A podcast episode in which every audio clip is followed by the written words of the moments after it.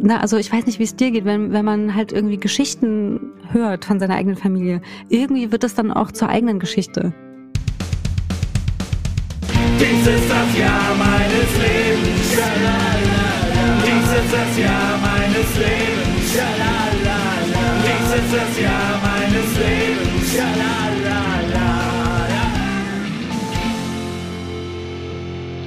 Herzlich willkommen im Jahr 2015 und zu einer neuen Episode von Das Jahr meines Lebens, dem Podcast mit Patrick Steller und Christiane Wittenbecher, that's me. Christiane, ich freue mich darauf, eine neue Folge mit dir aufzunehmen, deine Geschichten aus deinem Leben zu hören und meine Geschichten aus meinem Leben über das Jahr erzählen zu dürfen. Ja, herzlich willkommen zurück in der Zukunft. Ich glaube, du spielst darauf an, dass im Jahr 2015 der zweite Teil von Zurück in die Zukunft spielt. Das heißt, der Teil, wo, fliegen, wo fliegende Autos durch die Gegend äh, flogen. Ja, ganz genau. Das Jahr ähm, am 21.10.2015 ist Marty McFly, also Michael J. Fox, zurück in die Zukunft gereist. Das war sozusagen das äh, unwirklich weit weg erscheinende Datum in der Zukunft, das aus unserer Perspektive ja schon wieder unwirklich weit weg erscheinend in der Vergangenheit liegt. Genau, und ich glaube, das Einzige, worüber wir uns ärgern, wenn wir an diesen Film denken, ist, dass es immer noch keine Hoverboards gibt, mit denen man über die Straßen äh, sliden kann, oder? Wobei, da gab es doch mal so eine, ähm, es gab doch mal so ein paar Erfinder, die das irgendwie geschafft haben. Ja, es gibt oder einen Prototyp. Nee, nee, es gibt einen Prototyp, der, ähm, ich glaube, beim US-Militär getestet wurde. Ganz gefährliches Halbwissen mal wieder habe mich natürlich nicht auf diese spezielle Nachfrage vorbereitet. Worauf ich mich aber vorbereitet habe mit dem äh, Studium von Fotos ist, äh, eine, eine Zustandsbeschreibung zu geben, wie ich aussah, in welcher Phase meines Lebens ich mich befand. Und das geht ja bei dir immer über Frisuren, ne? Genau. Ich hatte 2015 nämlich einen langen Bart. Ich habe angefangen, regelmäßig zum Barbier zu gehen und ihn dann immer so ein bisschen nachschneiden zu lassen und hatte dann so einen richtig schönen Berliner Hipsterbart. Du bist also 2015 ähm, in der Kreativ-Medienbranche ähm, auch optisch angekommen. Auf jeden Fall. Wobei lustig, dass du das so sagst, weil 2015 auch das Jahr ist, wo ich ähm, quasi die eine Karriere beende, und zwar den Journalismus, und die nächste Karriere beginne als Design Thinker, Innovationsberater, Agentur Spasti. könnte man sagen. Grundsätzlich ist 2015 ja das zweite Jahr unserer Freundschaft. Das heißt, Richtig. Wir, wir kennen uns dann schon. Wir äh, haben sogar zusammengearbeitet, wobei wir gleich drauf kommen, wie lang es gehalten hat, diese Zusammenarbeit und, und was diese Zusammenarbeit zerstört hat. Und genau, was ich noch sagen wollte, ist, das ist auch das Jahr, in dem wir beide im Laufe des Jahres 32 Jahre alt werden. Nur für die ZuhörerInnen unter uns, die sich fragen, okay, 2015, wie, wie alt war ich da? Äh, was habe ich erlebt? Wie alt waren Patrick und Chrissy da? Was haben die erlebt? Wie sieht das Leben eines typischen 32-Jährigen oder einer typischen 32-Jährigen so aus? Darüber werden wir heute reden.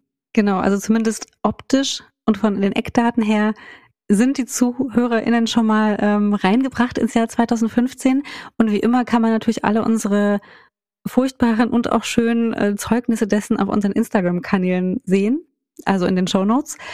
Aber Patrick, vielleicht, du weißt ja, ich bin immer ein Fan davon, das gleich möglichst am Anfang zu machen, damit es irgendwie, damit unsere ZuhörerInnen immer gleich so emotional schon so richtig drin sind im Jahr.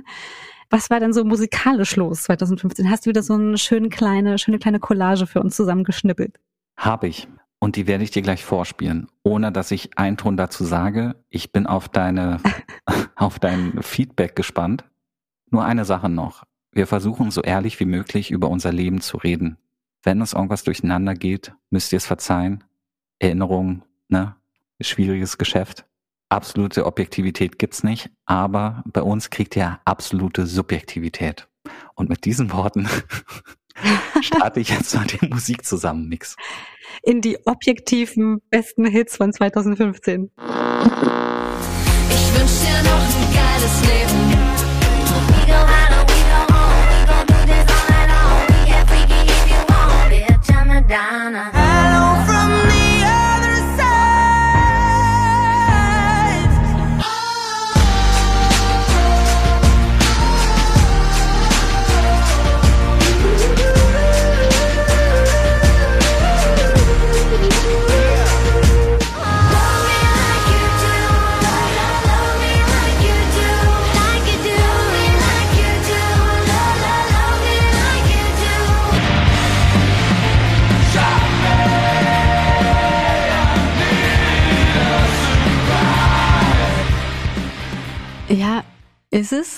Interessant. Also ähm, ich muss sagen, ich habe jetzt nicht so zu nicht so vielen, also anders als in anderen Musikcollagen aus anderen Jahren, die du gemacht hast, habe ich bei denen jetzt gar nicht so viel emotionale Verbindung. Vielleicht ist es einfach nicht meine Musik, aber ich habe bei ganz vielen das Gefühl, das ist so eine matschige Autotunes, bloß niemanden wehtun, aber ganz viele Gefühle, weiß ich nicht, Masse, Ja. mit der ich irgendwie nichts anfangen kann, die ich irgendwie sofort wieder vergesse und ähm, weiß ich nicht, kein, kein Bezug dazu. Das stimmt schon. Ich, ich habe mir die Top 100 Charts äh, des Jahres angeguckt in Deutschland, wohlgemerkt, und da waren so viele Lieder, von denen ich noch nie gehört hatte. Ich habe mir die paar rausgepickt, ähm, zu denen ich zumindest thematisch irgendeine Verbindung sehe. sehe. Also ich meine, geiles Leben, das erste Lied gleich, schon ein paar Mal gehört auf Partys und so. Sehr ne? passend. Gut. Madonna hatte mal wieder eins ihrer unzähligen Comebacks. Ich höre kein Madonna, frag mich immer noch, warum sie noch existiert und Musik macht, weil richtig geile Madonna-Musik gibt's ja eigentlich nur aus den 80ern. Provokation, ich weiß. Adele, gut, Adele geht immer. Tolle Stimme, tolle Frau. Es gab Momente in meinem Leben, in denen, in denen ich auch in Adele verliebt war. Sogar auch in ihrer frühen Phase, wo sie ein bisschen moppeliger war. Adele Fats, definitiv. Aber wo du gerade über Madonna gesprochen hast, ne, war das nicht auch das Jahr, wo, sie, wo es diesen Incident gab bei den Brit Awards, wo sie so eine riesen Show gemacht hat mit ähm, ein paar Mal umziehen während des, während des Auftrittes und dann ist sie doch irgendwie von so einer Showtreppe gefallen, oder? Als ihr jemand an dem Umhang gezogen hat. Irgendwas war doch da, das war auch 2015. Keine Ahnung, keine Ahnung. So bin ich eigentlich in dem Jahr wieder mit 2000, mit, mit Madonna in Berührung gekommen und es war einfach nur peinlich. Ah. Warum, warum äh, muss das wirklich sein? Hm, hm. Und dann gab's noch das Jahr ohne, also das Lied ohne Gesang. Das habe ich ausgewählt, weil es ähm, äh, der Titeltrack zu Fast and Furious 7 war oder 7. Furious Mhm. ist so ein schwieriges Wort auszusprechen. Ich merke, dass meine Zunge sich regelmäßig verknoten möchte. Es ist der Film, in dem Paul Walker äh, quasi bei den Dreharbeiten gestorben ist und dort seinen filmischen Abschied bekommt. Ich habe den Film gesehen, habe eine Träne verdrückt, habe ich das halt mit reingenommen. Ich nehme an, du bist auch riesen Fast and Furious Fan und hast jeden Film gesehen, ne? Nein, nein. Aber vielleicht hast du den Es tut nächsten mir leid, Film. ich kann, ich kann mit diesem Film leider wirklich nicht viel anfangen. Also ähm, ich, ich habe das Vorurteil und sicherlich liege ich da bestimmt auch ein bisschen daneben, aber ich habe das Vorurteil, äh, den, ja, das Vorurteil, dass es sehr äh, dünn ist vom Plot her und ähm, weiß nicht. ist Unterhaltung, ist Action. Ja. Aber vielleicht der nächste Film war etwas, könnte etwas für dich gewesen sein. Und zwar das Lied von Ellie Goulding, was danach kam, das ist aus dem Film Fifty Shades of Grey. Frage, hast du das Buch gelesen, hast du den Film gesehen? Ähm, Also Ja. ähm, kleine Beichte an meinen Bruder an dieser Stelle. Er hat mir mal das Buch zu Weihnachten geschenkt. Also ich Okay. glaube, er hat mir Teil 1 geschenkt und meiner Zwillingsschwester Teil 2 und dann sollten wir das quasi tauschen untereinander und lesen. cheap, very Ähm, cheap. Ach, ich fand es eigentlich ganz, äh, ganz lustig, aber ich, ich habe es nicht gelesen. So ein bisschen einfach aus der, ich glaube, sehr gut begründeten Sorge heraus, dass es einfach, wie soll ich sagen, es ist quasi ein Einstieg für Menschen, die mit BDSM nichts am Hut haben. Möglicherweise macht das auch ein bisschen Lust auf das ganze Thema und so. Aber für die Leute, die sich mit BDSM ein bisschen beschäftigen, ist es, glaube ich, ja, einfach, hat es einfach nichts mit der Realität zu tun. Und ich habe auch ähm, von vielen Ecken gehört und gelesen, dass es auch so vom Schreibstil her einfach so ein bisschen groschenromanisch eher ist. Und das ist- hat mich einfach überhaupt nicht angesprochen. Aber witzig, dass du es mit reinnimmst, weil ich habe auch 2015 ähm, zum ersten Mal einen journalistischen Film auch gemacht über diese BDSM-Szene. Also vielleicht muss man BDSM noch mal kurz erzählen, äh, kurz ja. erklären. Genau. Ja. ist ein Akronym. Ähm, also ist so ein Sammelbegriff für ähm, bestimmte Sexualpräferenzen, also Bondage, äh, Dominanz, Unterwerfung, Sadomasochismus. Also es geht quasi um, ja, also zum Beispiel Bondage, Fesselspiele, Lust, Schmerz, ähm, Unterwerfung, Dominanz und so weiter. Ähm, und ich habe über einen ähm, Menschen ein Porträt gedreht, der in der Nähe von Leipzig so ein kleines Atelier hat, ein Fetischatelier. Das heißt, glaube ich, auch sogar so Fetischatelier. Und da kann man eben wow. was weiß ich, Sehr äh, kreativ. Also es ist halt wirklich ein Atelier, also es ist ein Fotostudio, ein Videostudio und es kann aber auch gebucht werden, um halt ähm, ja, diese. Praktiken auszuleben. Genau, da gibt's auch Spielzeuge und ähm, sozusagen unter anderem gibt es da auch so eine Art Kerkerverlies und in einem der Räume ist zum Beispiel so eine Art ja, so ein hölzerner Rahmen aufgebaut, in dem man eben Bondage-Spiele machen kann, also Hänge-Bondage und so weiter und Hm. Andreaskreuz und eben alles, was da dazugehört. Und ähm, diesen Menschen habe ich für das Interview nämlich auch gefragt, was hat Fifty Shades of Grey mit euch gemacht? Und er hat gesagt, ähm, ja, ganz schlimm. Es hat ganz viele Touristen beschert, die irgendwie ähm, jetzt einen Run auf diese Szene oder beziehungsweise sich das äh, auch mal angucken wollten. Und das seien aber die ersten, die schreiend wegrennen, wenn es dann irgendwie wirklich mal ein bisschen wehtut und ernst wird. Ich meine, jetzt hast du mich schon ein bisschen neugierig gemacht, wie es bei, äh, wie es da in diesem Studio aussieht, in diesem Atelier aussieht. Gibt es diesen Film noch, also dieses Video, kannst du es in die Shownotes packen und verlinken oder Natürlich. du hast es ja für die Welt gemacht, ne? Ja. Ja, genau. Wir, ähm, wir verlinken das mit in den Show Notes. Auf jeden Fall. Und vielleicht sollten wir auch noch mal den Trailer von Fifty Shades of Grey auch mit reinpacken für alle, die das vielleicht noch nicht gehört haben, oder? Äh, gesehen haben.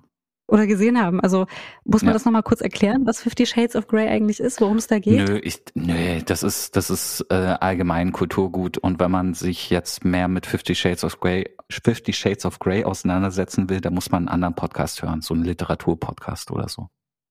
Ich kenne ganz bestimmt keinen Literaturpodcast. Ja. Letztes Lied in der Liste war noch ähm, ein Heavy Metal Lied, Shock Me heißt es. Das habe ich deshalb reingenommen, weil ich mich ähm, in diesem Jahr 2015 selbst geschockt habe. Oh, womit? Ja, Bitte jetzt nicht wieder eine Nahtodgeschichte. nee, diesmal nicht. Aber ich habe etwas gemacht, von dem ich nie dachte, dass ich es mache, weil ich, ja, weil es auch gegen meine so Werte und Prinzipien und Moralvorstellungen verstieß. Ähm, da habe ich eine Menge über mich gelernt. Aber die Geschichte möchte ich jetzt noch nicht erzählen. Du musst mich später nochmal dran erinnern. Okay, also das äh, spricht dafür, dass es etwas juicy ist. Dann heben wir uns das doch auf. ist wirklich tatsächlich juicy, ja. So, das war's mit der Musik. Ich glaube, wir sind alle gut eingecheckt. Ich möchte jetzt aber ein paar persönliche Geschichten hören und teilen. Frage ist, mit welchem Themenkomplex fangen wir an? Ich habe ja am Anfang erzählt, es ist das zweite Jahr unserer Freundschaft. Wir haben uns ja bei der Arbeit kennengelernt. Ja. 2015 haben wir nicht mehr zusammengearbeitet, aber lass uns doch mal über die Arbeit reden, dann kann ich auch erzählen, warum wir nicht mehr zusammengearbeitet haben. Wa- Was war bei dir Ja. los 2015 auf Arbeit? Du warst bei der Welt, wenn ich mich recht erinnere. Ja, also im, genau, im Gegensatz zu dir ähm, war ich dann noch bei Welt, also nicht, nicht auf der Welt, sondern bei Welt.de, also der Nachrichtenmarke von Axel Springer. Genau, ich habe da an dem Anfang des Jahres die Festanstellung angefangen als äh, Videoredakteurin. Später im Jahr bin ich dann auch noch Chef vom Dienst geworden, also CVD. Das ist äh, Medienjournalistensprech für so eine Art mh, Tages-Teamchef oder so. Also jemand, der Abteilungschefin. Mm, Ja, sowas in der Art. Okay. Also ähm, Dann macht genau, man also jemand, so Tagespläne und verteilt die Arbeit so ein bisschen, oder?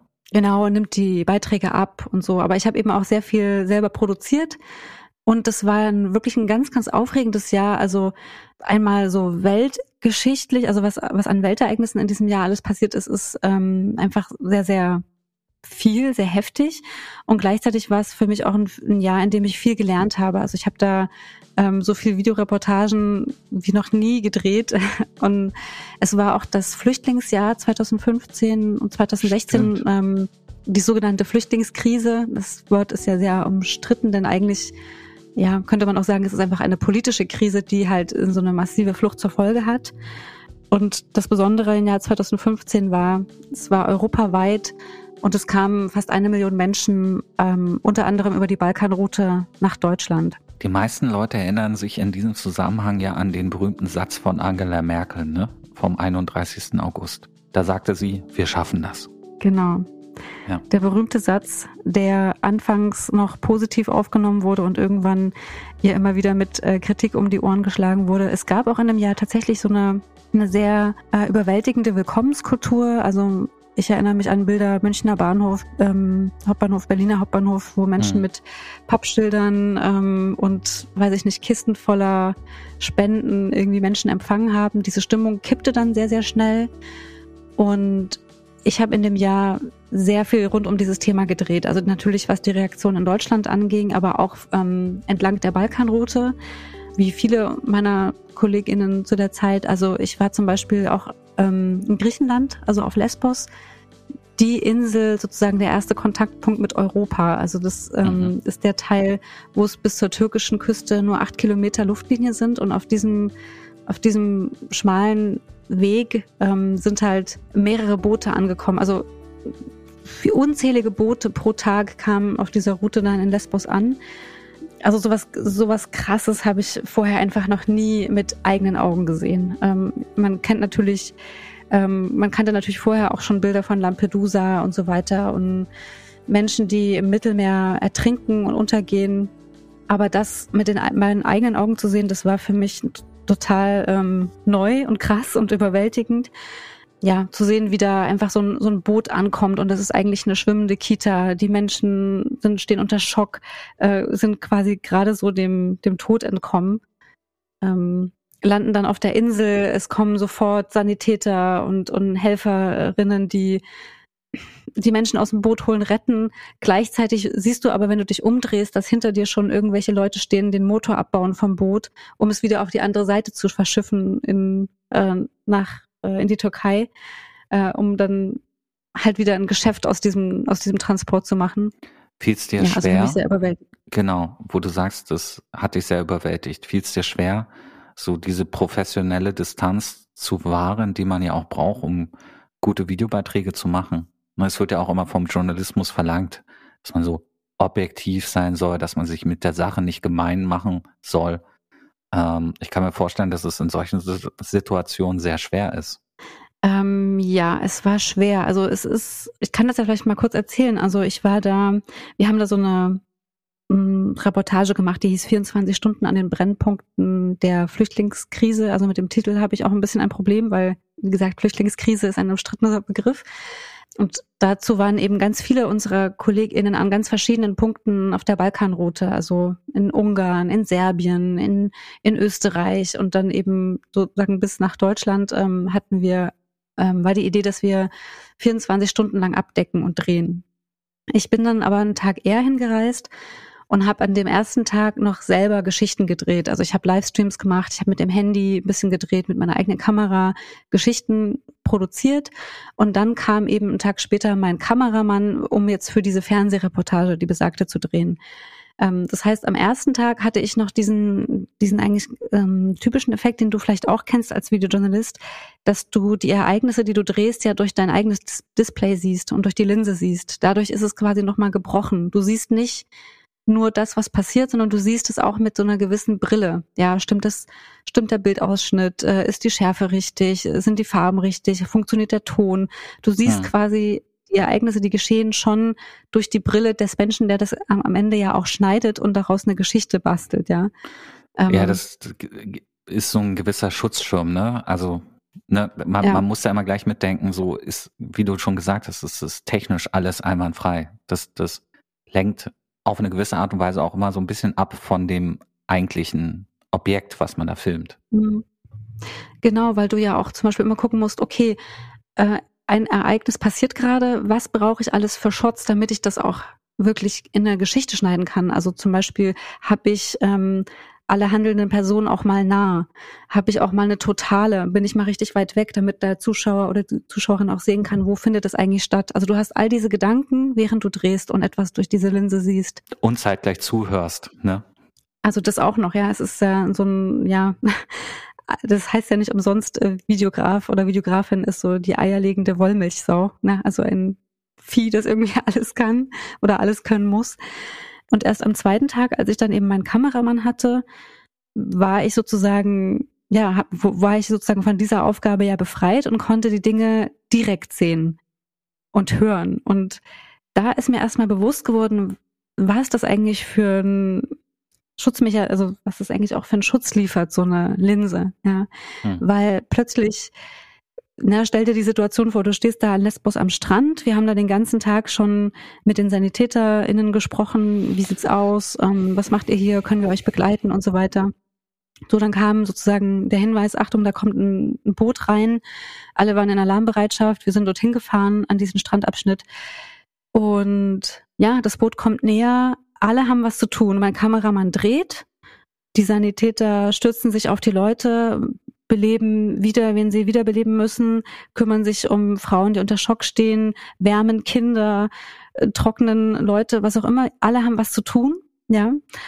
Und du als oder ich als Journalistin stehe da und kam mir vor wie der nutzloseste Mensch auf dem Planeten, weil ich hatte jetzt hier mein Mikro in der Hand und mein Auftrag war ja authentisch ähm, sozusagen gleich auch O-Töne zu holen in der Situation und dann habe ich gemerkt, das geht gar nicht. Ich kann jetzt hm. nicht ich kann jetzt gar nicht irgendwie, äh, weiß nicht, die eine Frau war, war so unter Schock, die hat so geschrien, das ist, geht mir immer noch bis ins Mark, wenn ich daran denke. Da kannst du nicht äh, das Mikro ins Gesicht halten und sagen, und jetzt, wie geht's dir? Ne? Also ich habe dann wirklich ja, ja, erstmal einen Moment gebraucht, mich zu sammeln. Ja, und habe dann habe quasi meinen Kameramann angeguckt und der hat mich angeguckt und wir haben gesehen, okay, ihm geht's gerade genauso, aber er konnte sich auf die Bilder konzentrieren und ich musste mich dann wirklich erstmal sammeln, hatte Tränen in den Augen und musste mich daran erinnern, okay, warum bin ich hier? Das, ich bin nicht nutzlos, sondern ich habe einen Auftrag und der ist auch wichtig. Wir müssen diese Geschichten erzählen. Und dann ging es irgendwann wieder. Aber es hat eben sehr viel Kraft gekostet, äh, das mir wieder ins Gedächtnis zu rufen so eindrücklich du das schilderst und so krass dieses Erlebnis gewesen sein muss, ich muss sagen, ich wäre gern dabei gewesen. Ähm, weil ich glaube, das hätte mich auch als Mensch ziemlich gefordert. Und das wäre wär eigentlich so eine, ja, so ein, so ein Auftrag gewesen, der mir teilweise 2014, äh, als wir bei der Welt zusammengearbeitet haben, so gefehlt hat. Diese, dieses Herausfordern, dieses an sich wachsen müssen äh, sich mit unangenehmen Situationen konfrontieren. Das hatte ich kaum. Als ich bei der Welt war, 2014 gemeinsam mit dir, haben wir uns ja kennengelernt. Ne? Aber ich konnte nicht mitfahren. Warum? Weil ich Anfang des Jahres, während du übernommen wurdest, festangestellt wurdest, wurde ich in einem Islands anberaumten äh, Vorstellungsgespräch, wurde ich eigentlich nur verarscht. Was verarscht das richtige Wort? Wie nennt man das, wenn man, wenn man zum Vorstellungsgespräch geht, sich super vorbereitet, einen Haufen Ideen mitbringt für neue Formate und relativ schnell merkt, dass die andere Seite sich nur mit dir trifft, weil, weil sie irgendwie müssen, weil ich da vorher gearbeitet habe als Freelancer und die eigentlich gar kein Interesse haben, mich überhaupt anzustellen. Wie nennt man das? Kann man verarschen sagen, oder? Ja, mindestens sehr unfair und respektlos behandelt werden. Genau, so fühlte ich mich auch. Weil anstatt, also ich habe so meine Ideen gepitcht, so ein Wirtschaftsformat, ein Porträtformat und so, und musste mir aber stattdessen anhören, was diese Erfindung des Berliner Fensters für, für eine geile Nummer gewesen war von dem neuen Chefredakteur, mit dem ich mich da äh, getroffen hatte, unter anderem bei dem Vorstellungsgespräch. Mit der Reihe nach. Also du warst ja auch wie ich vorher frei bei Welt und solltest übernommen werden, hast dich darauf vorbereitet auf das Gespräch und dann auf einmal ging es um das Berliner Fenster. What? Genau. Letztes Jahr, also 2014, waren wir beide Freelancer. Du wurdest sofort übernommen, ohne dich nochmal bewerben zu müssen. Mir wurde mitgeteilt, ich müsste mich schon nochmal ordentlich bewerben. Und das habe ich dann gemacht. Und dann habe ich einen Termin bekommen und habe meine, meine Vorstellung, wie ich, was ich da machen möchte als festangestellter Videojournalist bei der Welt, habe ich denen mitgeteilt und habe halt skizziert. Und ähm, es hat die alles nicht interessiert. Stattdessen durfte ich mir erstmal einen fünfminütigen Vortrag von dem neuen Chefredakteur anhören, der äh, irgendwie das Berliner Fenster erfunden hat. Das sind diese, diese Videoschirme in Berliner S- und U-Bahn, wo dann so ne, zwei, drei Zeilen irgendwelche Nachrichten stehen, Nachrichten des Tages, was gerade passiert. Und dafür hat er sich so unfassbar abgefeiert, dass ich dachte, der öffnet gleich seine Hose und, und zeigt mir, wie stolz er auf sich ist. Wirklich, das war so unangenehm und ich dachte mir, bin ich jetzt hier, was wollt ihr eigentlich von mir? Ey, das ist doch, das ist doch keine Meisterleistung, da irgendwie in so eine S-Bahn, wo die Leute nichts zu tun haben, da so einen Bildschirm reinzuhängen und dann zu sagen, ja, wie viele Minuten und Stunden im Jahr die Leute da, wir sind total also ich, ich glaube, er hat so getan, als wäre er halt so mega Influencer. Naja. War auf jeden Fall scheiße und Das, das heißt, du wurdest dann nicht übernommen. ich wurde, genau, ich wurde Also, nicht übernommen. In dem Gespräch wurde dir gesagt, dass du dann den Job nicht kriegst. Nö, das nicht. Die haben, nee, ach, geil noch, ne? Die haben gesagt, ja, vielen Dank, Herr Steller, wir melden uns bei Ihnen. Und dann haben sie nicht mal den Anstand gehabt, sich bei mir zu melden. Die haben mich einfach geghostet, diese Schweine. Ja, ist nicht sehr respektvoll. Ja. Ich meine, ich konnte es mir denken. Ich, also ich wollte da selber dann auch nicht mehr arbeiten, deswegen habe ich dann auch nicht nachgefragt. Aber es ist schon irgendwie, ja, dafür, dass die Welt N24, die wurden ja in dem Zuge zusammengelegt, zum Axel Springer Verlag gehört und die ja auch einige, glaube ich, äh, na, wie nennt man das, so einen Kodex haben, Verhaltenskodex und da gibt's ja irgendwie Handbücher für, für jede Situation, wie man sich verhält und alles. Code of Conduct. Code of Conduct, genau, das Wort habe ich gesucht. Ähm, dafür fand ich das schon echt mies. Und lustigerweise in diesem Vorstellungsgespräch saß ja auch unser alter gemeinsamer Chef, mit dem du später eine Produktionsfirma gegründet hast. Und nicht mal der war Good Cop in der Situation, sondern war genauso desinteressiert und scheiße wie die anderen beiden Leute, die in dem Raum saßen. Sorry, dass ich jetzt so oft Scheiße sagen muss, aber es war echt, es, ich habe mir hier auch in den Notizen geschrieben, Ausrufezeichen, beruhig dich, Patrick. naja. Okay. Du hast ja auch nicht Ja, mehr dann so lange äh, bei der Welt gearbeitet, oder? Naja, noch anderthalb Jahre. Also ich habe so. ähm, 2015 war da auf jeden Fall noch ein Jahr, das total Spaß gemacht hat, unter anderem eben mit dieser ganzen Geschichten. Und ja, weil ich da auch, weil ich da wirklich auch sehr gewachsen bin. Also du hast ja auch vorhin gefragt, ähm, wie ist das eigentlich in der Situation? Schafft man es dann eigentlich noch, Journalist zu bleiben oder will man nicht eher helfen? Also auch Mhm. das war für mich eine, eine völlig neue Erfahrung, dass man ja, dass man einfach von ganz vielen Menschen als Journalist in dem Moment gefragt wird, kannst du mir helfen? Ach, du kommst aus Deutschland. Na ja, Merkel. Kannst du uns zu Merkel bringen? Warum nicht? Ihr seid doch reich. Ähm, oder ich habe auch KollegInnen erlebt, die dann halt ja, Flüchtlinge, flü geflüchtete Menschen von A nach B transportiert haben, um zu helfen. Mhm. Was ich total nachvollziehen kann, dass man diesen Impuls hat und dass man diesem Impuls folgen möchte. Aber ich habe eigentlich schon versucht, mich daran zu erinnern, nein, das ist, ich bin jetzt hier nicht Aktivistin. Also ich kann das jetzt machen, aber dann wechsle ich die Seiten, dann kann ich nicht mehr berichten.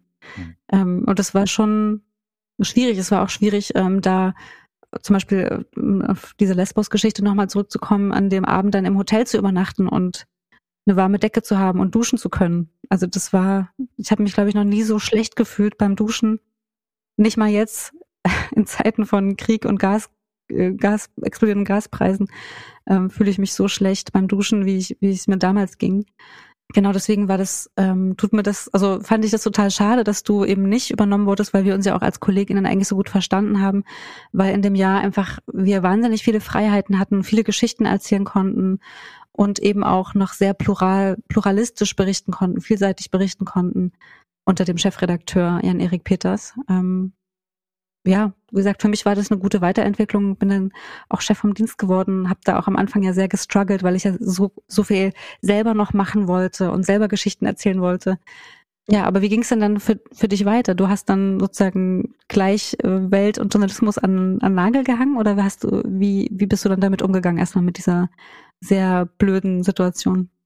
Oh, ich bin erstmal ins Ausland geflüchtet. Julie hatte zu, welches? ja, ich bin nach Frankreich geflüchtet. Mhm. Denn Julie hatte zu der Zeit gerade ein Projekt in Valence und äh, von Julie hatte ich ja in diversen Folgen schon ab 2012 erzählt, ne?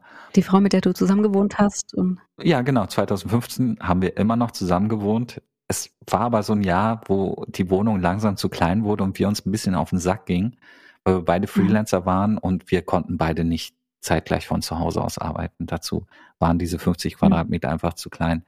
Deswegen fand sie es, glaube ich, auch ganz cool, dass sie mal ein Projekt in Valence hatte, also in Frankreich. Mhm. Valence ist so im Südosten grob, auf halber Strecke zwischen Lyon und Avignon. Und ähm, da hatte sie ein Projekt und dann bin ich einfach hingefahren, hingeflogen und bin boah, bestimmt drei, vier Wochen geblieben. Also jedenfalls kommt es mir so vor in der, in der Erinnerung, weil es da auch einfach schön war. Ähm, ich habe zwar noch wenig verstanden, weil ich auch erst im Laufe von 2015 angefangen habe, Französisch an der Volkshochschule zu lernen. Aber es ist einfach ein schönes Lebensgefühl dort gewesen. So eine Es war halt so eine, so eine größere Kleinstadt, wo es am Samstag immer Markt gab, wo sich irgendwie alle getroffen haben. Also auch so die Freunde von Julie, die dort auch gearbeitet haben. Also, ne, sie war halt in so einem kreativen Kreis mit anderen Leuten, die genau wie sie Animationsfilme gemacht haben. Und es war immer total geil, sich mit denen am Samstagvormittag auf dem Markt zu treffen, den ersten Aperitif zu trinken, mhm. bisschen Essen zu kaufen, da zu sitzen, zu reden. Wir haben dann halt auf Englisch geredet, ne, wegen mir.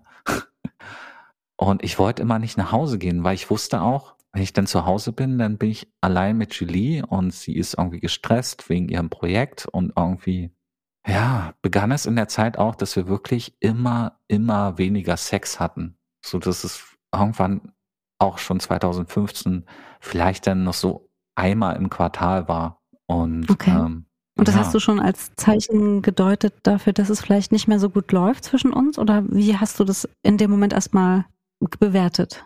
Ich habe irgendwann fiel es mir auf und ich habe Fragen gestellt und dann habe ich herausgefunden, dass sie noch so ein unbehandeltes Trauma aus der Kindheit hatte, was es ihr irgendwie auch mhm. schwer, schwer machte, irgendwie immer sehr, ja, intim zu sein. Ähm, hat mich natürlich gewundert, weil wir ja die, die ersten zwei Jahre halt öfter Sex hatten. Jetzt nicht unfassbar viel Sex, das hat, ist mir schon von Anfang an aufgefallen, im Vergleich so mit anderen Freundinnen, die ich dann hatte, davor und danach. Aber schon halt so oft, wie man halt Sex hat, wenn man sich kennenlernt und irgendwie ständig scharf aufeinander ist. Ja, manche ja. Traumata kommen ja dann auch erst so im, ja, im Laufe der Zeit hoch. Ne? Ja, ja, genau. Es gab dann nämlich tatsächlich ein, ein auslösendes Ereignis, was, was die ganze Geschichte für sie nochmal hochgeholt hat. Und dann war ich dann ganz verständnisvoll und dachte so, okay, das ist jetzt die nächste Phase unserer Beziehung. Ich, ähm, es ist jetzt meine Aufgabe, sie da durchzubegleiten und sie in Anführungsstrichen wieder gesund zu machen und zu retten. Mhm. Ich weiß, was du gleich sagen wirst. Das kann man nicht. und im Nachhinein denke ich auch, was für eine, ja, zwar gut gemeinte, aber irgendwie auch ziemlich arrogante Haltung. Ich bin weder Arzt noch Psychologe und naja, oder, oder was sagst du? Ich weiß gar nicht, ob ich das arrogant nennen würde. Das, das ist nicht das erste Wort, was mir eingefallen wäre. Vielleicht, das ist ja normal, dass jemand, ähm, also wenn du sehr viel Zuneigung zu einem Menschen empfindest und dann geht's dem schlecht, dass man dann helfen will. Das will man als Freund, wenn jemand depressiv ist. Das will man als Partner, wenn jemand ein gebrochenes Bein hat. Und das will man als jemand, der von einem Menschen, den man mag, erfährt, dass es da ein Trauma gibt oder irgendwas, was nicht aufgearbeitet ist. Aber natürlich ähm, kann man nicht helfen. Ich, ich kenne das aber auch von mir. Also ich habe das auch, äh, ich hatte das auch mal in einer Beziehung, dass ich dachte, ja, vielleicht kann ich da irgendwie, vielleicht bin ich da jetzt diejenige, die die ihm da raushilft oder die, ähm, weil ich so gut damit umgehe, dass irgendwie daran was ändern kann. Mhm. Ähm, jetzt mit dem Blick von heute auf diese Gedanken von früher, naja, das kann man nie. Also man kann vielleicht begleiten, ja, oder man kann da sein, aber man kann niemanden retten. Und ich würde jetzt wahrscheinlich, wenn, wenn ich jetzt eine neue Beziehung eingehen würde und ich würde sowas in der Art vielleicht hören von der anderen Person, dann wäre das für mich eine absolute Red Flag. Weil habe ich auch schon erlebt, so, dass sich Beziehungen so anbandeln und jemand stellt auch diese Erwartungen an, an einen und hm ja, das geht halt nicht. Also wir müssen halt alle mit unserem Scheiß irgendwie klarkommen und uns darum kümmern und uns helfen lassen, aber das kann nicht, ja. das ist nicht die Aufgabe der Partnerschaft. Genau, das kann man in der Partnerschaft meistens nicht aufbürden. Ich, ich will jetzt hier kann, will ich sagen, immer, weil es gibt sicherlich auch Konstellationen, wo es für beide gut ist, dass sie sich haben und finden da das richtige Maß an Hilfe und Begleitung, aber auch in Ruhe lassen. Genau, aber bei uns beiden war das nicht. Also bei Julie und mir war das nicht so, dass wir da einen guten, guten Mittelweg gefunden haben, so dass da eigentlich so ein bisschen der, der Abstieg begann in unserer, unserer Beziehung, was sich dann viel zu lange bis Mitte 2017 hingezogen hat. Also jetzt im Nachhinein würde ich sagen, es hat viel zu lange gedauert, äh, noch zwei Jahre mit ihr zusammen zu sein. In der Phase habe ich aber gedacht, okay, ich muss jetzt einfach bleiben und meinen Drang nach Nähe und Körperlichkeit und Sex, den, den fresse ich mir dann lieber in mich rein und nimm dann lieber zu. Weil ich sehe ganz schön fett aus auf solchen Fotos Mhm. von damals. Also ich meine, dass du jetzt so rückwirkend sagst, ja, wir haben es dann irgendwie noch zwei Jahre weiterlaufen lassen, obwohl es eigentlich schon vielleicht nicht mehr so richtig äh, klar war, also äh, obwohl klar war, dass es nicht mehr so richtig funktioniert. Das ist natürlich in der Rückschau immer leicht gesagt, aber wie war das denn in dem Moment? Gab es in dem Jahr denn irgendwas, wo du irgendwas, woran du gemerkt hast, ja, der Drops ist gelutscht? Oder Ja, tatsächlich. Das habe ich ganz am Anfang kurz angedeutet, als ich gesagt habe, ich habe mich geschockt. Wahrscheinlich, wahrscheinlich stellst du genau deshalb, weil du eine gute Journalistin bist, diese Frage, ne? kommt jetzt der Moment, wo du äh, deine, deine shocking, unethische Tat revealst? Ich ahne, wohin, wo, äh, wohin es geht. Das stimmt. Währenddessen ich natürlich auf der einen Seite empathisch war und Julie helfen wollte und zurückgesteckt habe, habe ich auf der anderen Seite aber auch fremd geknutscht. Einmal äh, im Sommer. Also das war gerade Fete de la Musique in, äh, in Berlin und eine alte Studienfreundin war da und wir haben den Tag miteinander verbracht. Also sie und ihre Schwester waren da, haben den Tag miteinander verbracht und es war einfach locker leicht. Und abends, als wir in der Kneipe saßen und die Schwester war gerade aufs Klo, habe ich ihr ins Ohr geraunt, ich wollte dich schon immer mal küssen. Einfach so. ne, Ich war angetrunken. Und sie, Mhm. ja, dann mach doch. Da haben wir halt hart rumgeknutscht, bis die Schwester wieder vom Klo kam. Dann haben wir, sind wir bezahlen gegangen und als die Schwester bezahlt hat, sind wir schon mal vorgegangen und haben uns dann in so einem Nebenraum versteckt und haben dann in, in dem Nebenraum nochmal eine Viertelstunde hart rumgeknutscht, somit wirklich fast ausziehen und so. Ja, und dann haben wir uns wieder voneinander, voneinander gelöst und äh, am nächsten Tag ist diese alte Studienfreundin auf Weltreise gefahren und ich bin, ja, ich bin morgens zu Hause aufgewacht und habe mich schlecht gefühlt und ähm, bin erstmal duschen gegangen. Oder ich glaube, ich bin dann an dem Abend noch duschen gegangen. Ich wollte mir irgendwie diesen, diesen Schmutz runter, äh, runterschrubben, weil ich das überhaupt nicht, weil ich das, weil ich das so schäbig von mir fand. Mhm, Das heißt, du hattest ein ganz klares Beziehungsmodell im Kopf oder ein Mindset, in dem halt klar ist, man, man ist exklusiv zusammen und es, äh, das hat nicht stattzufinden, dass jemand fremd knutscht oder fremd vögelt oder Genau. so, dass irgendwas also außerhalb der Beziehung stattfindet. Knutschen ist, war für mich schon zu dem Zeitpunkt war für mich Fremdgehen. Das ist, war ein Vertrauensbruch, bedeutet Störung der, der äh, intimen Zweierbeziehung, die, die man führt, also die ich führe, monogam, ganz klares Bild und so. Aber da wurde ich das Ja, erste das Mal damit konfrontiert, dass es halt, dass es, dass es sehr starre Regeln sind und so. Und ich erinnere mich, glaube ich, auch an Gespräche zwischen uns beiden über das Thema an sich. Ja. Also kann man sagen, dass du bis zu dem Zeitpunkt eigentlich immer, dass für dich immer klar war, monogam, exklusiv, so sind halt Beziehungen. Und hat sich das dann mit diesem Ereignis verändert? Oder wie denkst du da jetzt drüber? in den Jahren dazwischen habe ich immer den starken Wunsch gehabt, ähm, mit, nur mit einer Person zusammen zu sein. Also eine Frau zu finden, die gut zu finden, die zu lieben und mit der zusammen zu sein und ähm, nicht nach rechts und links gucken. Der, das ist bei mir immer noch so. Ich weiß nicht, wie es bei dir ist. Ähm, würde mich gleich mal interessieren. Aber ich muss sagen, ich kann inzwischen nachvollziehen, dass man in bestimmten Phasen einer Beziehung oder nach einer gewissen Dauer oder unter bestimmten Umständen, dass man mal ausbricht und dass das, glaube ich, nicht unbedingt immer gleich den Beziehungsabbruch zur Folge haben sollte. Ich bin mir der Gründe bewusst, warum sowas passieren kann und dass man, dass, dass es nicht bedeutet, eben, dass da gleich Schluss sein muss. Also so dieses Dogmatische ist jetzt aufgeweicht. Ich könnte mir aber nicht vorstellen, zum Beispiel eine offene Beziehung zu haben. So wie du damals erzählt hast mit ähm, Dings hier, dem irren Olaf. Der irre Olaf, ja. Wie ist es denn bei dir? Favorisierst du eine streng monogame Beziehung?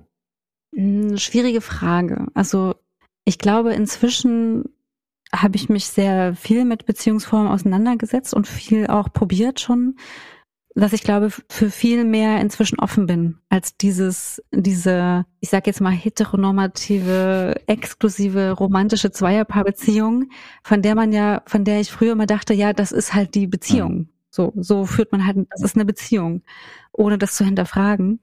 Und das habe ich jetzt in den letzten Jahren schon sehr intensiv hinterfragt und da meine Kernerkenntnis für mich ist, dass ähm, die Form der Beziehung, also dass das nichts ist, was ich, was ich für mich per se entscheiden will, wie ich jetzt eine Beziehung führen will, ähm, sondern dass das immer mit der Person zusammenhängt, mit der man zusammen sein will. Also ja, ich habe mich zum Beispiel mal eine Zeit lang gefragt, bin ich eigentlich Polyamor? Was ist eigentlich Polyamorie? Oder bin ich polygam? Oder was bin ich denn jetzt eigentlich? Bis ich irgendwann gemerkt habe, diese Frage führt eigentlich zu nichts, was ich bin, sondern die Frage ist eher, was will ich gerade und was will ich mit meinem Partner oder mit meiner Partnerin? Ähm, oder vielleicht hat man ja auch mehrere Partner und wie, wie geht man dann mit denen um? Und das bedeutet halt, dass man sehr offen sein muss dafür und sehr ehrlich, was auch schwierig sein kann, weil es ja oft auch verletzt.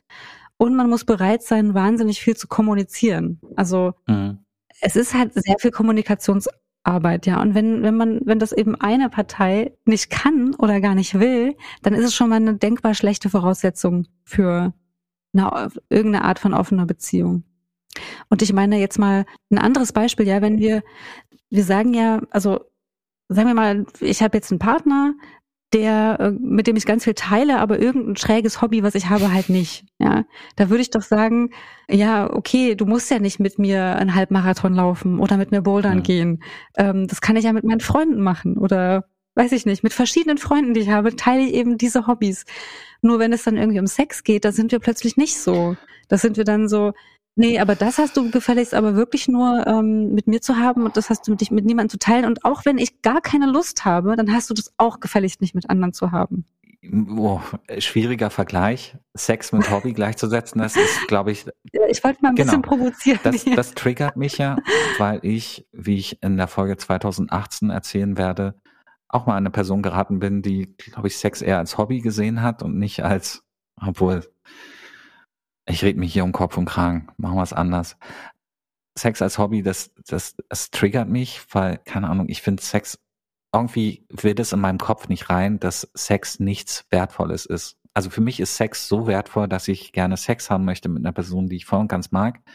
Hobby, das klingt so wie, ja, mal so, da, irgendwie, da fehlt mir so diese emotionale Connection. Irgendwie, das klingt für mich so lapidar, obwohl Hobbys natürlich auch nicht lapidar sein ja, müssen. Moment, ne? das, ich merke gerade. Das wollte ich auch gar genau. nicht sagen, dass Sex ein Hobby nee, nee. ist. Ne? Also da bin ich ganz bei dir. Im Gegenteil, Sex ist was ganz äh, Wertvolles und, und Besonderes und was zum Beispiel bei mir auch gar nicht ohne Emotionen geht. Also hey, Words ist da bei mir auch nicht. ich sehe dieser Vergleich äh, nee. führt ins Nirgendwo. Ja, aber nee, je länger ich drüber nachdenke, stimmt der irgendwie dann doch wieder, weil es gibt ja Leute, die gehen in ihrem Hobby total auf und stecken da ganz viel Herz und Liebe rein. Also das ist schwierig. Ähm, ne? Also wow, ich glaube Beziehungen und Liebe und Gefühle, das ist immer schwierig, lebenslang. Ähm, ich glaube, man kommt da irgendwie Punkt. nie zur Ruhe. Ne? So, um jetzt auch mal so eine so eine naja. Lebensweisheit den Leuten mal mitzugeben. Da hast du recht. Und ich glaube, das ist eine, das ist eigentlich der, der Anfang für Frieden, weil wenn du weißt, okay, es gibt halt nicht, ja, jetzt hat man eine Beziehung, dann ist man zusammen und alles ist easy, alles ist cool. Das ist halt nicht so. Man muss eigentlich immer wieder bis ins hohe Alter daran arbeiten. Und die Frage ist, ist man dazu bereit und, und wie macht man das? Und eine Beziehung kann sich doch auch verändern. Also ich würde zum Beispiel heute, also ich würde, wenn ich jetzt heute eine Beziehung eingehe, dann würde ich halt immer besprechen, dass man sich sagt, wenn sich was ändert. Also dass man über Veränderungen, die halt normal sind, die passieren, dass man die halt bespricht. Und ich finde, das allein ist ja schon mal so ein total wichtiger Schritt. Also zu wissen und davon auszugehen, dass sich halt Dinge ändern. Lust kann sich verändern. Wir sind so abhängig von Hormonen und von, auch von, also Lust hängt von so vielen Dingen ab. In welcher Lebensphase bin ich gerade? Habe ich zum Beispiel gerade richtig viel Stress oder geht es mir gut oder bin ich depressiv? All das sind Faktoren und die können sich verändern. Und dann ja, vielleicht, vielleicht ähm, liebe ich meinen Partner immer, immer gleich intensiv, aber vielleicht gibt es auch mal Phasen, wo ich, wo ich mehr, mich auch mal mehr für andere Menschen interessiere. Also ich meine das jetzt im ganz offenen Sinne, jetzt nicht unbedingt romantisch. Ähm, aber auch das ist ja normal. dass ich dann, oder auch, dass man sich vielleicht mal so, so verliebt oder verguckt in jemand anderes. Auch das ist normal. Das ist halt jetzt die Frage, wie stark geht man dem nach? Wie kommuniziert man das? Oder ähm, nimmt man es einfach an als etwas, das wieder verfliegt Ja. und was, was die Beziehung nicht gefährdet? Das sind so dann eher so die Fragen, die ich mir stelle und Mhm. nicht, wie, ähm, ja, es geht nur so oder so. Nee, es ergibt total Sinn. Und der 2015er Patrick hätte es nicht ausgehalten, sich sowas anzuhören. Der hätte gedacht, nein, das ist doch alles falsch, falsch, falsch. Und da bin ich froh, dass ich jetzt sieben Jahre später weiter bin, dass ich dazugelernt habe, meinen Horizont erweitert habe, ähm, eine andere Haltung dazu gefunden habe. Und ich frage mich auch tatsächlich manchmal, was wäre eigentlich passiert, wenn meine Knutsch-Freundin ähm, nicht am nächsten Tag auf, auf Weltreise aufgebrochen ist. Ich meine, es hat natürlich auch beigetragen, dass das so, so ein bisschen konsequenzlos war. Also zumindestens für, für uns beide, die wir geknutscht haben. Ne? Aber ich frage mich wirklich, was wäre Mhm. passiert, wenn sie da geblieben wäre. Denn und ich hätte ich mich heimlich mit der getroffen, hätte ich vielleicht früher Schluss gemacht mit Julie. Ähm, ja, diese, diese Fragen ploppen mir dann manchmal, wenn ich an diesen Mom- Moment denke. Und wir sind beide auch heute noch befreundet, also nicht Julie und ich, sondern die Knutschfreundin. Denke ich da Mhm. manchmal dran. War das vielleicht so ein Moment, der meinem Leben eine andere Richtung gegeben hätte, wenn ich, ja, wenn, wenn die Umstände anders gewesen wären, aber auch wenn ich mutiger gewesen wäre, mal zu benennen, ich fühle mich nicht wohl in der Beziehung. Ich fange an, dick zu werden. Ich meine, auch Bart wachsen lassen und, und, und die Haare wurden so ein bisschen länger. Es gibt so viele Fotos, auf denen ich echt verwildert aussehe, egal wie oft ich zum Barbier gegangen bin. Habe ich mich natürlich schon gefragt, ob ich mich vielleicht auch Mhm. unattraktiv machen wollte, um auch, wenn ich morgens in den Spiegel gucke, zu sagen, ja, ist ja irgendwie klar, dass sie keinen Sex mit mir haben will. Ich will ja auch keinen Sex mit mir haben. Also vielleicht ähm, ist die Frage nicht, was wäre anders gelaufen in meinem Leben? Hätte wäre die Trennung schneller vollzogen oder hätten wir noch mal, ähm, hätten wir noch mal zusammengefunden? Ich glaube, das ist nicht die Frage, sondern die Frage ist eher, gelingt es dir jetzt besser auf also auf diese Zeichen zu hören, die Zeichen wahrzunehmen, dass du ja offensichtlich sehr unglücklich warst, dass Ja. du ein, ganz- ein starkes Bedürfnis hattest, was du dir nicht erlaubt hast. Ja, es ist trotzdem passiert, aber du hast es, du hast es dir verboten, hast wahrscheinlich dich selbst total dafür verachtet und ähm, gleichzeitig hast du dich ein bisschen vielleicht gehen lassen aus deiner Perspektive heraus. Also die Frage ist eher, würdest du, wenn du der damalige 2015 Patrick, wenn der das erkannt hatte, ho, das ist alles nicht gut, das sind alles Zeichen, ich muss was tun, ja, hättest du vielleicht eher ähm, das in die Hand genommen und ähm, das Gespräch gesucht oder was beendet oder so. Mhm. Wie denkst du da jetzt drüber? Ist das jetzt anders? Auf jeden Fall. Wobei ich jetzt gerade nicht in Stand jetzt, während wir aufnehmen, jetzt gerade nicht in einer Beziehung bin, in dem äh, und auch länger keine Beziehung hatte, so dass ich das jetzt mal diese vielen neuen Erkenntnisse, die jetzt gerade so seit 2019 auf mich eingeprasselt sind und die auch so mein ja mein mein mein mein Blick auf die Welt verändert haben und auf Beziehungen. Ähm, vieles von dem konnte ich bisher noch nicht ausprobieren, was ich manchmal ein bisschen schade finde. Aber äh, ich bin guter Dinge, dass ich so etwas schneller erkenne und auch dementsprechend handle. Und ich weiß ja auch, du bist dabei, ne? Wir erzählen uns viel. Ähm, du bist auch immer ein guter Spiegel und so. Deswegen bin ich auch sehr dankbar für unsere Freundschaft. No. Ach, Chrissy. Ich auch. Also ich finde ich finde das auch schön. Also ich mag das auch mit meinen Freunden und Freundinnen darüber so offen zu sprechen, weil, weil ich finde, dass ich das früher einfach viel zu oft nicht getan habe, weil man irgendwie, weil es ist ja so klar, ja, aber eine romantische Beziehung, also wir haben alle dieses so ein, so ein romantisches Bild im Kopf. Das ist implizit irgendwie da und es ist vielleicht bei jedem ein bisschen anders, aber es ist ja am Ende immer so dieses dieses Märchen, ja. So ähm, Person A und B findet sich, man kommt zusammen und dann ist das Märchen vorbei. Aber kein kaum eine Geschichte fängt mal da an zu erzählen, was dann Genau. eigentlich passiert. Am ersten Tag vom Ende des Lebens sozusagen. Ja, und ich weiß nicht, ich bin, ich bin Scheidungskind und weiß ich nicht, unsere Familie ist nicht, nicht gerade stabil so ähm, gewesen. Also ich bin ja auch so von, von Beziehungen, die enden, umgeben gewesen, ja. Aber natürlich wünscht man sich dann genau das und dann ist es total schön, sich in so ein, in so ein Bild zu verlieren. Und dann sagen Leute immer, ja, offene Beziehung, das funktioniert doch nie. Und dann denke ich immer so, ja, genau das Gleiche könnte man über nicht offene Beziehungen sagen. Wir haben eine Scheidungsrate von 50 Prozent. Hm. Also das ist doch kein Argument. Also ähm, wie gesagt, ich bin jetzt gar nicht so so der dogmatische Verfechter von offen, von offenen Beziehungen, weil das ist auch so ein Label, wo jeder denkt, ah ja, ich weiß, was du meinst. Und eigentlich heißt es aber ganz verschiedene Dinge, genauso wie eine Paarbeziehung eben 50 verschiedene oder 250 verschiedene Dinge bedeuten kann. Ähm, deswegen, also was für mich halt nicht mehr geht, ist eine Beziehung eingehen mit jemandem, der darüber nicht sprechen kann. Ja. Oder eine Person, die, die sich der eigenen Erwartungen und ähm, Wünsche und Bedürfnisse nicht bewusst ist. Also das funktioniert definitiv nicht. Nee, das würde jetzt auch nicht mehr für mich funktionieren. Lass uns das Thema mal abschließen. Also diesen Themenkomplex, weil ich fühle mich gerade wie in meinem zweiten Podcast Schokolade fürs Ohr, weil das ist schon wieder so mega spannend, nur über Beziehungen mit dir zu reden. Ich versuche jetzt mal eine geschickte Überleitung wieder so ein bisschen zurück zum Ausgangspunkt von unserem schönen großen Themenkomplex über Liebe und Beziehung und unsere Einstellung dazu.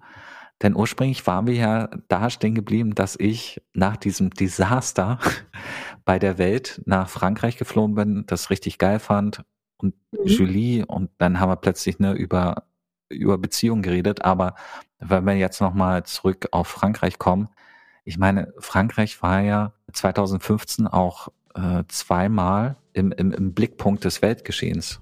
Das stimmt. Anfang äh, Januar, also am 7. Januar, gab es ja den Terroranschlag auf das Redaktionsbüro von der ähm, Satirezeitschrift Charlie Hebdo. Stimmt, ja. Je suis Charlie. Genau, haben wir uns dann alle irgendwie als, als Profilfoto gemacht auf Facebook. Daran kann ich mich erinnern. Aber mich persönlich, mir persönlich ging es auch nah, weil ich, ne, ich war mit einer Französin zusammen.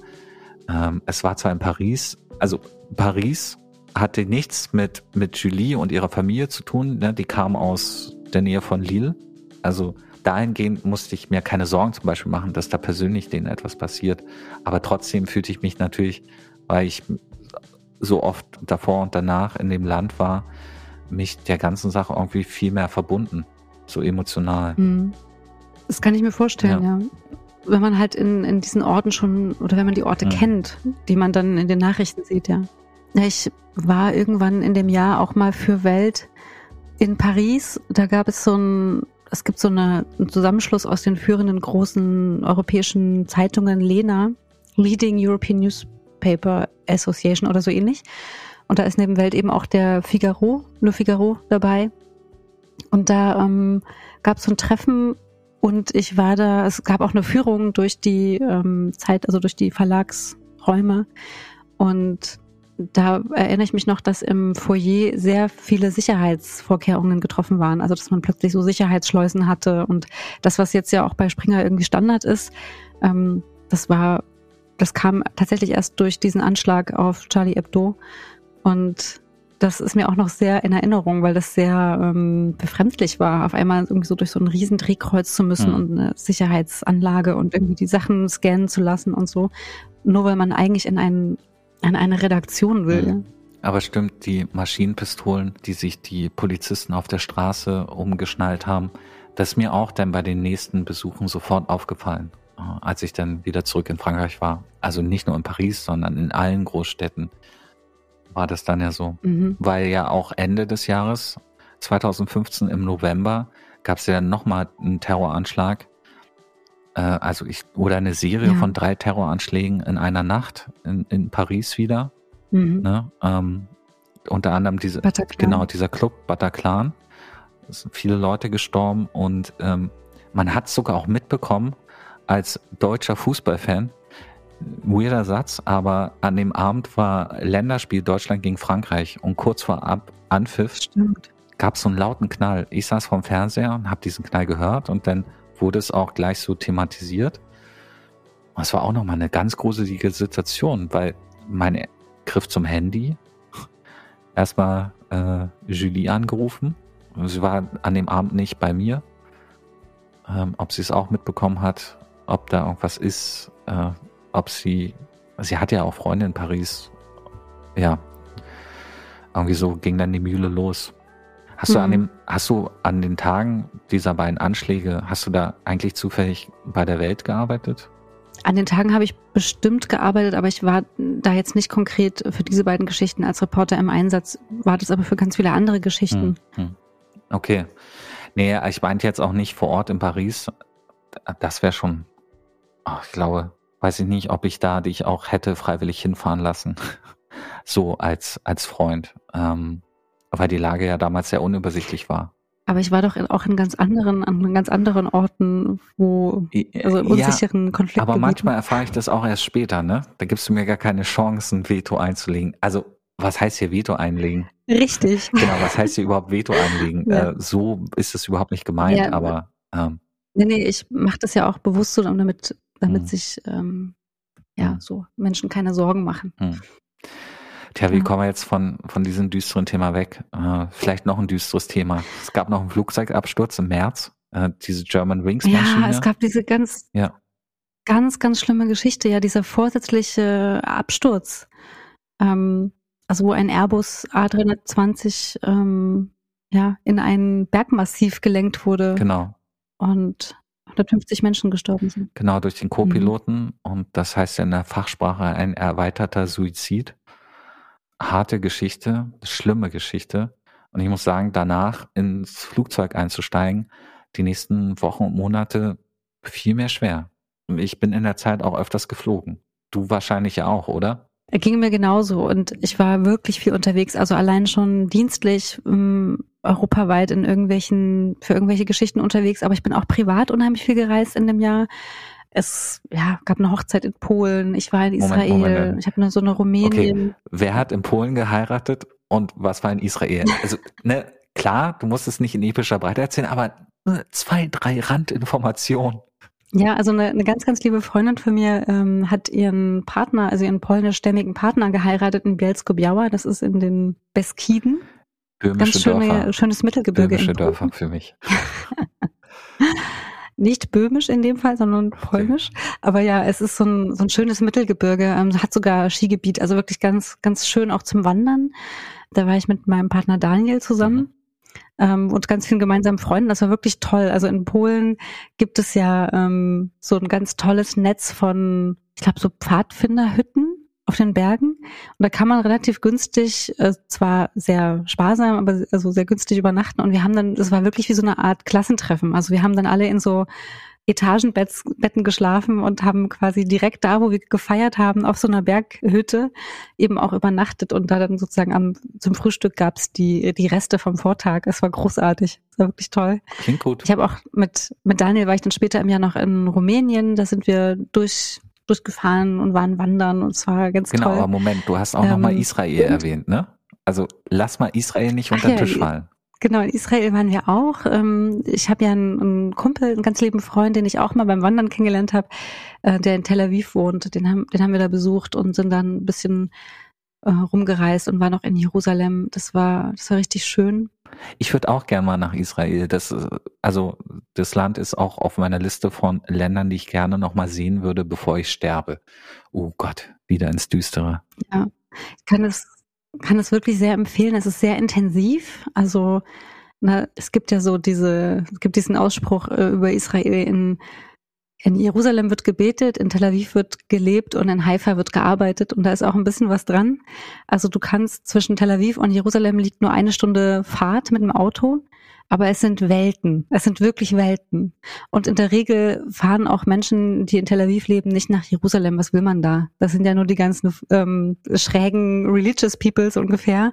Und jemand, der in Jerusalem lebt und dort ähm, sein religiöses Leben lebt, der würde wahrscheinlich auch niemals auf die Idee gekommen, auf die Idee kommen, nach Tel Aviv zu fahren. Also jetzt sehr pauschal ausgedrückt, aber es sind wirklich sehr intensive Städte und sehr, ja, also ne, das vor der Klagemauer sitzen und sein. Also ähm, ich erinnere mich noch, es gibt sogar ein Foto davon, wie ich vor der Klagemauer sitze und das einfach nur alles auf mich wirken lasse, weil ich das so ab, weil ich das so abgefahren fand. Obwohl da ja gar nichts groß Ja. passiert, ne? Aber es ist krass. Ja, ja. Nee, das kann ich total nachvollziehen. Ich meine, ein bisschen kenne ich es ja auch von irgendwelchen Dokumentationen, also aus dem Fernsehen. Aber ich würde es gerne mal live fühlen. ja. Naja, wo warst du noch?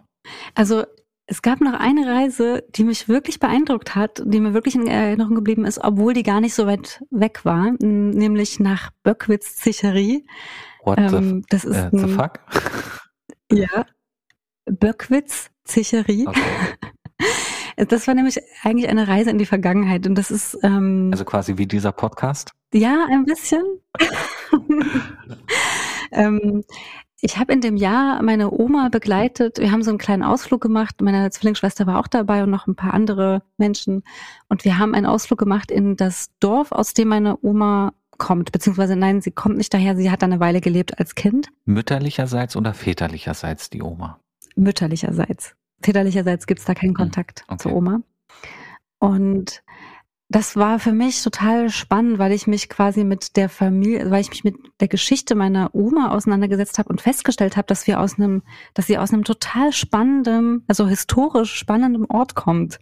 Warum? Böckwitz-Zicherie ist quasi ein Doppeldorf, also schon immer gewesen über, weiß ich nicht, auch die ganzen Jahrhunderte vorher war das immer ein, Doppeldorf. Also es gab eine Dorfkneipe, es gab eine Schule, es gab eine, weiß ich, einen Großbauern und so weiter. Und Böckwitz liegt halt auf dem Teil in Sachsen-Anhalt und Zicherie in Niedersachsen. Das kann man sich vielleicht schon denken, in welche Richtung die Geschichte geht. Als dann die, die Mauer gebaut wurde, ja, da ähm, musste natürlich auch irgendwie dieses Dorf sozusagen voneinander getrennt werden. Also hat man da, also anfangs war das Dorf quasi mit so Schlagbäumen getrennt. Es gab aber immer noch so ein bisschen so einen Austausch. Ne? Es war halt sozusagen eine Dorfstruktur.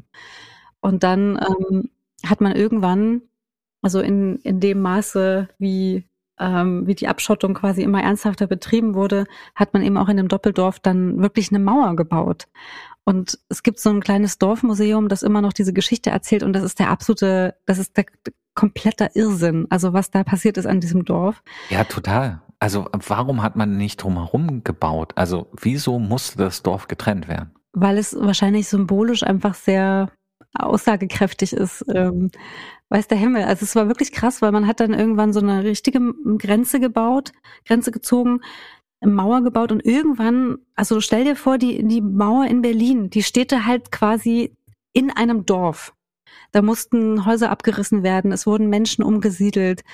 Und es wurden halt wirklich ähm, strenge Familien, Freundschaften, Beziehungen wurden quasi auseinandergerissen. Also anders kann man das gar nicht nennen. Es gab, es gibt da in diesem Dorfmuseum auch das Foto von einer Hochzeit. Ähm, da siehst du quasi so eine, so eine Hochzeitsgesellschaft mehr oder weniger von hinten, die Braut so im Anschnitt. Dann guckst du an der Braut vorbei, da siehst du dann irgendwann Stacheldraht, irgendwann eine Mauer und ganz hinten siehst du einen, einen Grenzsoldaten und ein altes Mütterchen wirklich so ein paar hundert Meter entfernt. Und äh, die Geschichte zu dem Bild ist, dass die ähm, diese dieses Mütterchen ist sozusagen die Mutter der Braut. Die stehen im Osten. Der Grenzsoldat hat hat mal eine Ausnahme gemacht und gesagt, ja, du darfst hier mal mit nach vorne kommen, damit du Blickkontakt hast. Der Grenzer wurde dafür dann auch bestraft. Und die Hochzeitsgesellschaft fand eben in Zicherie statt, also im westlichen Teil. Und ähm, ja, das, also diese, diese Grenze, die nannte man auch wirklich irgendwann Wahnsinnsgrenze. Da fand Tourismus statt. Es waren Leute, also Schulklassen aus dem Westen wurden dahin gekarrt und ko konnten sich die, die Mauer angucken. Und deine Oma ist wahrscheinlich im Ostteil des Dorfes, dieses Doppeldorfes aufgewachsen oder äh, war die da schon weg, als die Teilung Genau. war? Okay. Nee, sie ist dann tatsächlich irgendwann, ähm, im, also als diese Mauer dann schon stand, ist sie tatsächlich dann mit ihrer Mutter ähm, weggezogen. Aber sie hat das quasi alles miterlebt und es gibt auch ein Buch dazu und alle Menschen, die dort irgendwie erwähnt werden, die kennt meine Oma tatsächlich noch aus Erzählungen. Und das war für mich halt eine ganz schöne Gelegenheit, mit meiner Oma auch mal ja über dieses Thema zu sprechen und ähm, also na, für mich war das natürlich historisch auch interessant. Es gab da zum Beispiel 1961 gab es das erste Todesopfer an der Mauer, war dort. Da wurde nämlich ein Journalist erschossen, der sozusagen auf die grüne Wiese mit Leuten reden wollte. Und dann gab es aber schon Schießbefehl und er wurde dann halt, ja, erschossen. Hm. Und für mich war das eine so, so, so spannende emotionale Reise, weil ich sonst so, so wenig weiß über meine, über meine Familie. Und na, also ich weiß nicht, wie es dir geht, wenn, wenn man halt irgendwie Geschichten hört von seiner eigenen Familie. Irgendwie wird das dann auch zur eigenen Geschichte. Weißt du, ich meine? Also irgendwie, weiß nicht, wie, wie geht's dir Ah, damit? puh, große Frage. Äh, ich habe vor nicht allzu langer Zeit ähm, so Artefakte gefunden, also ah, es klingt ja so hochtrabend, eine Musikkassette, wo meine Oma, die schon sehr, sehr lange tot ist, also die ist kurz, ich glaube ein Dreivierteljahr nach meiner Geburt oder ein Jahr äh, irgendwie dazwischen äh, gestorben, nachdem ich geboren wurde.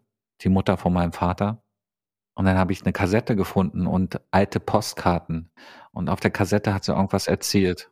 Äh, auf den Postkarten hat sie geschrieben, wo sie gerade ist und was sie macht. Und äh, äh, quasi jede dieser Postkarten endete mit und ganz liebe Grüße an äh, Patrick, ich vermisse ihn so sehr. Ähm, ja, das löste dann bei mir aus, dass ich irgendwie irgendwie hat sich da mein Bild von meiner, von meiner Großmutter nochmal verändert. Insofern, dass ich, ja, die wurde für einen kurzen Moment plötzlich wieder so lebendig und auf einmal so abenteuerlustig. Ist es das, was du meinst mit Geschichte übernehmen, weil man mehr weiß über die Großeltern? Also, so, so der Blick auf meine Großmutter hat sich durch solche Momente mhm. verändert, auf jeden Fall. Ja, das war bei mir auch so. Naja, und ähm, ich weiß nicht, vorher hätte ich Böckwitz-Sicherie als etwas betrachtet, so okay, ja, interessant. Da Skurrile Geschichte. Kann man ja mal genau. einen Ausflug hinmachen und sich weiterbilden, ja. ne?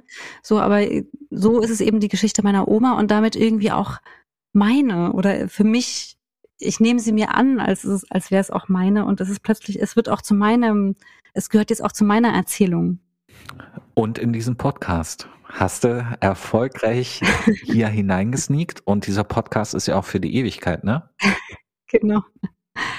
Ja, ich würde sagen, das ist doch jetzt eine, eine, gute Klammer und eine gute Gelegenheit, um zum Schluss zu kommen. Als hätte ich es geahnt. Das tun wir natürlich immer mit unseren obligatorischen drei Schlussfragen und. Möchtest du sie mir stellen? und ob ich das möchte, Patrick. Was hast du denn im Jahr 2015 gelernt, Patrick? Oh, ich habe gelernt, mich hinzusetzen und ein Buch zu schreiben. Das habe ich, oh. ja, das habe ich äh, vorhin total vergessen. Also Hast du unterschlagen? Ja, habe ich unterschlagen. Insofern, weil das Ganze fing auch in Valence an, als ich quasi zu Julie nach dem Bewerbungsdesaster geflüchtet bin. Da habe ich mich hingesetzt und hatte schon, hatte, habe einfach eine Geschichte aufgeschrieben, die ich schon lange im Kopf hatte. An diesem Buch schreibe ich bis heute in immer wieder Abständen und habe aber da dann so den Mut gefunden oder beziehungsweise gelernt, mich einfach mal hinzusetzen und loszulegen und mich nicht von diesem von diesem riesigen Aufwand, der hinter so einem Buch steckt, also diese vielen Wörter, die man niederschreiben muss auf so vielen Seiten, damit es ein anständiges Buch ist, ein Roman, ähm, mich davon nicht mehr ins Boxhorn jagen zu lassen, sondern einfach gelernt, dass jedes Buch mit dem ersten Wort beginnt. Wow, was für ein Satz. Mega. Was für ein Satz. Gutes Learning. Christiane, Chrissy, Chris Lieber, was hast ja. du in diesem Jahr gelernt? Ich habe im Jahr 2015 gelernt, was eine Abschalteinrichtung ist. Sagt dir das was? Nee.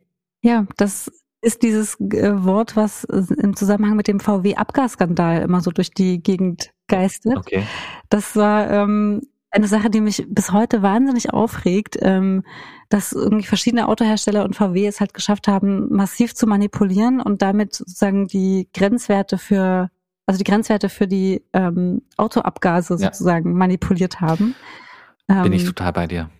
Ich, ah, ganz schlimm. Ja etwas, was, was mich wirklich kolossal aufregt, weil es ja äh, immer noch nicht dazu geführt hat, dass, dass die aus meiner Sicht wirklich notwendigen Konsequenzen daraus gezogen mhm. wurden. Mhm. Aber naja, don't get me started. Das wird ein neuer Podcast, wenn ich jetzt anfange. Auf jeden Fall. Do Deutschland ist halt fest in der Hand der Autolobby. Äh, anders kann man es nicht sagen, weil es ist einfach unverständlich, warum man heutzutage noch ähm, ja, ich höre jetzt auch auf. Du hast recht. Ich, ich rage sonst mit dir against so the machine. Haben wir uns, ja, so haben wir uns das nicht vorgestellt, als 2015 Marty McFly in die Zukunft gereist genau. ist mit fliegenden Autos. Stimmt, so nicht. Weil was hat Doc Brown reingeschmissen, um den Fluxantrieb irgendwie starten zu können, ne? Biomüll. Genau. Bananenschale, äh, alte Coca-Cola-Getränkedose und so Zeug. Ja, naja. Richtig. Zweite Frage. Einmal kurz tief durchatmen, wieder beruhigen, die innere Mitte finden. Äh, Patrick, was aus dem Jahr 2015 ist für dich Gott sei Dank vorbei? Ich, ich möchte mal wieder die Trumpfkarte ziehen und die Frage ganz leicht umformulieren. Was ist 2015 leider vorbei in meinem Leben, wenn ich darf? Mhm. Es ist leider vorbei, dass ich so ganz vorbildlich und diszipliniert Französisch gelernt habe an der Volkshochschule. Weil, ja, Sprachenlernen ist was Tolles, merke ich dann immer wieder in solchen Momenten, aber ich habe es nicht lange genug und doll genug und diszipliniert genug am Ende äh, gelernt, so dass ich jetzt wirklich gut Französisch könnte. Und irgendwie, ich finde ich jetzt irgendwie schade. Hm. Was ist bei dir, Gott sei Dank, oder leider vorbei? Ich ziehe auch den Trumpf. Okay, Ähm, was für mich leider vorbei ist, ist, ähm, danke. Was leider vorbei ist, ist Reisen mit Mitfahrgelegenheiten. Leider vorbei. Ja, leider. Deshalb, weil ähm, ich habe das sehr exzessiv betrieben. Also das war eigentlich fast schon meine Lieblingsart zu reisen innerhalb Deutschlands, weil es ja nicht nur äh, ressourcenschonend ist, sondern man eigentlich auch immer tolle Leute kennengelernt hat. Aber in dem Jahr ist mir da was total Schlimmes, also ist wirklich was total Kurioses passiert. Also in diesem, in diesem Jahr kam das immer mehr auf und eigentlich auch schon davor, dass du halt, na, du hast irgendwie eine Mitfahrgelegenheit gebucht bei irgendeinem Ben, der von Berlin nach Köln will und dann sitzt du aber bei irgendwem, der sehr übermüdet aussieht im Bus, Ah ja. kein Deutsch Ja, ja, ja. kann und ähm, ja, das sozusagen geschäftsmäßig betreibt und du merkst, okay, dieser Typ ist hier schon die Strecke heute schon dreimal gefahren, der haut sich einen Red Bull und Kaffee nach dem nächsten rein, äh, wirkt überhaupt nicht mehr ansprechbar und ähm, ja, der, in so einem Bus saß ich dann wieder mal und ähm, irgendwie wurde das dann Thema, weil man sich untereinander, also weil da eben neun Leute saßen, die sagten, hä, aber ich habe doch bei dem anderen gebucht und hä, warum kostet das jetzt so viel und nicht so viel und warum fährst du jetzt die Strecke und nicht die Strecke? Und dann hat, war der irgendwann so genervt von uns, dass der uns an der Autobahnraststätte einfach hat stehen lassen und weggefahren ist. Mitten auf der Strecke. Riesentrubel. Ja, also mitten auf einer auf einer Raststätte. Dann habe ich ähm, ja, hab, hab ich noch geholfen, dass alle irgendwie andere Mitfahrgelegenheiten finden oder Zug finden, Zug finden. Dann haben wir die Polizei angerufen, die sich dann auf dem Rastplatz nach ihm umgeschaut hat und plötzlich tauchte er wieder auf in so einer Neben Nebenstraße, so mit, äh, also mit ausgeschaltetem Licht kam er dann irgendwie um die Ecke, da war es dann schon recht dunkel. Also es war total kurios. Ich habe dann auch da tatsächlich eine Geschichte drüber gemacht für Welt. Und ich fand es einfach total schade, dass für mich damit sozusagen dieser Reiz, ne, dieser Share Economy und dieses, ähm, ja, dieses, weiß ich nicht, romantische Ding, ja, dann fährt man da zusammen und dann freundet man sich an, weil ich habe wirklich auch Freundschaften geschlossen über dieses, über diese Plattform. Ja, dass das quasi so entzaubert wurde.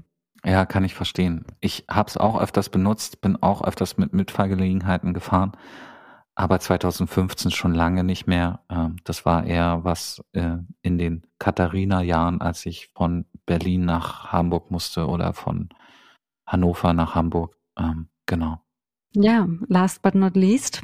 Mir fällt gerade ein, ich hoffe, die Leute konnten was mit der Anspielung anfangen. Ne? Katharina, die Freundin zwischen 2006 und 2010. Wir hatten schon ein paar Folgen. Ja, egal. Gut. Ja, ja, ja. Man muss ja ab und zu auch mal so ein bisschen ne, Bezüge setzen und so. Obwohl ich natürlich hoffe, dass alle, auswerfen. alle Folgen immer hören. Naja. Was war jetzt nochmal die Frage? Äh, I'm sorry. Dein Jahr 2015 in einem Wort, Patrick. Und bitte. Das ist einfach, ich würde sagen, Karrierewechsel. Sehr gut. weil 2015 begann die Phase, wo ich äh, vom Journalismus in die in die Agenturwelt äh, gewechselt bin und das gemacht habe, was ich jetzt mache. Also ich habe 2015 parallel bei beiden gefreelanced, aber ab Mitte des Jahres gar nicht mehr journalistisch gearbeitet. Ja. Was ist das Jahr in einem Wort für dich? Für mich ist es Reisen. Okay. Liegt auch auf der Hand. Genau, mehr muss man dazu nicht sagen. Ähm, ja, Patrick, dann lass uns doch mal wieder die äh, Maschine anwerfen und gucken, in, äh, wo, in welches Jahr uns der Fluxkompensator für die nächste Episode hinschickt. Das mache ich doch gerne.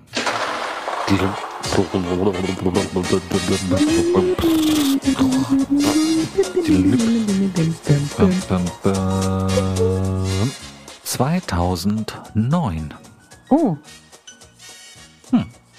Haben wir da spontanes Gefühl dafür? Was das für uns bedeutet? nee, ich noch nicht. Noch nicht, ne? Ich noch 2009. nicht, nee. Äh, Lass mal lass ganz kurz überlegen, wie alt waren wir da? Wir waren 20, 26, 26? Wenn ich mich jetzt nicht verzählt habe, waren wir 26 Jahre alt. Oder wurden wir im Laufe des Jahres? Mhm. Naja, 2009. Hast du Bock, Chrissy? ich habe total Bock, aber ich, ich ahne, das wird eine langwierige Recherche, weil das ist für mich noch ein im, ja, weißes Blatt Papier. Du, für mich auch. 2009. Ich weiß, da war ich mit Katharina zusammen. Das ist mein einziger Anhaltspunkt. Ha. Ich freue mich auf das Jahr 2009 äh, mit dir, Patrick. Mach's gut. Bis nächsten Freitag. Danke fürs Zuhören. Tschüss. Dies ist das Jahr meines Lebens. Dies ist das Jahr meines Lebens. 1989, 1990, 1991, 1992, 1993, 1994, 1995, 1996, 1997, 1998, 1999 und natürlich auch 2000. Dies ist das Jahr meines Lebens. Schalalala. Dies ist das Jahr meines Lebens. Schalalala. 2001, 2002, 2003, 2004, 2005 und 6, 2007, 2008 und 9, 2010, 2011, 12, 13, 14, 15, 16, 17,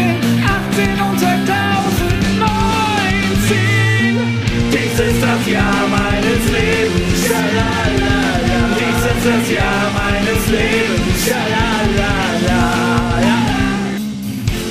Also, das war doch. Warte mal, das war. Genau, das war in dem Jahr. Das war 2000. Ähm, nee, warte. 1900, nee, nee, das war schon 2000er. Warte, genau. Das war nämlich in dem Jahr, wo auch. Ähm, 2020,